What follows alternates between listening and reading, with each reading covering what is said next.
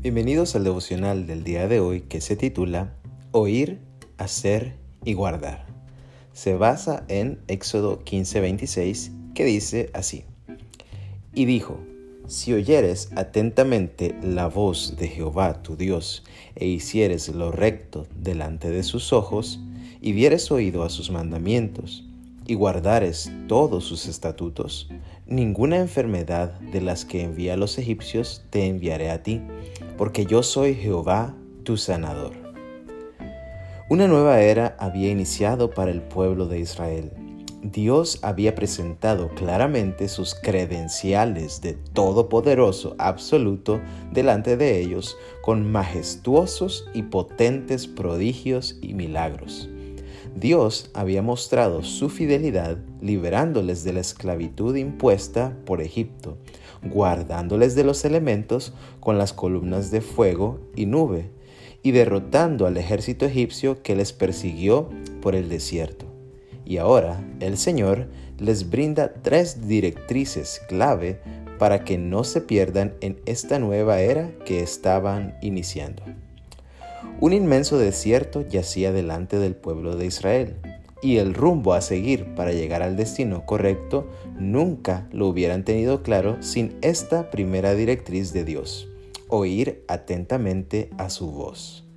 El líder que iba dirigiendo al pueblo no era Moisés, sino Dios mismo. Y para saber exactamente qué pasos dar y qué dirección seguir, era necesario que escucharan atentamente a su voz y sus mandamientos. Cualquier desvío mínimo a la derecha o a la izquierda resultaría en un extravío total. Proverbios 4 del 10 al 27.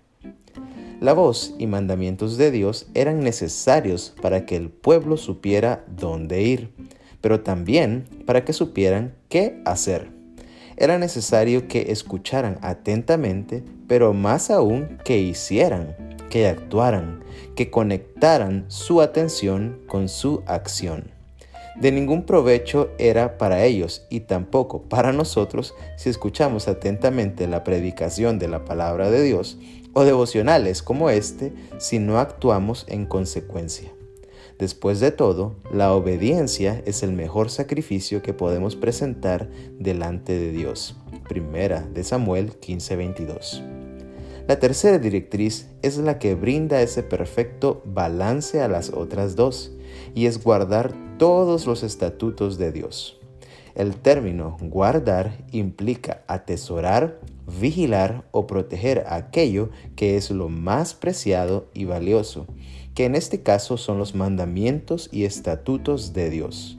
En otras palabras, no se trata de escuchar u obedecer forzadamente, sino de hacerlo con un corazón que anhela y ama recibir el tesoro precioso e invaluable de la palabra de Dios. Salmo 19, del 7 al 10. Que Dios te bendiga y tengas un excelente inicio de semana.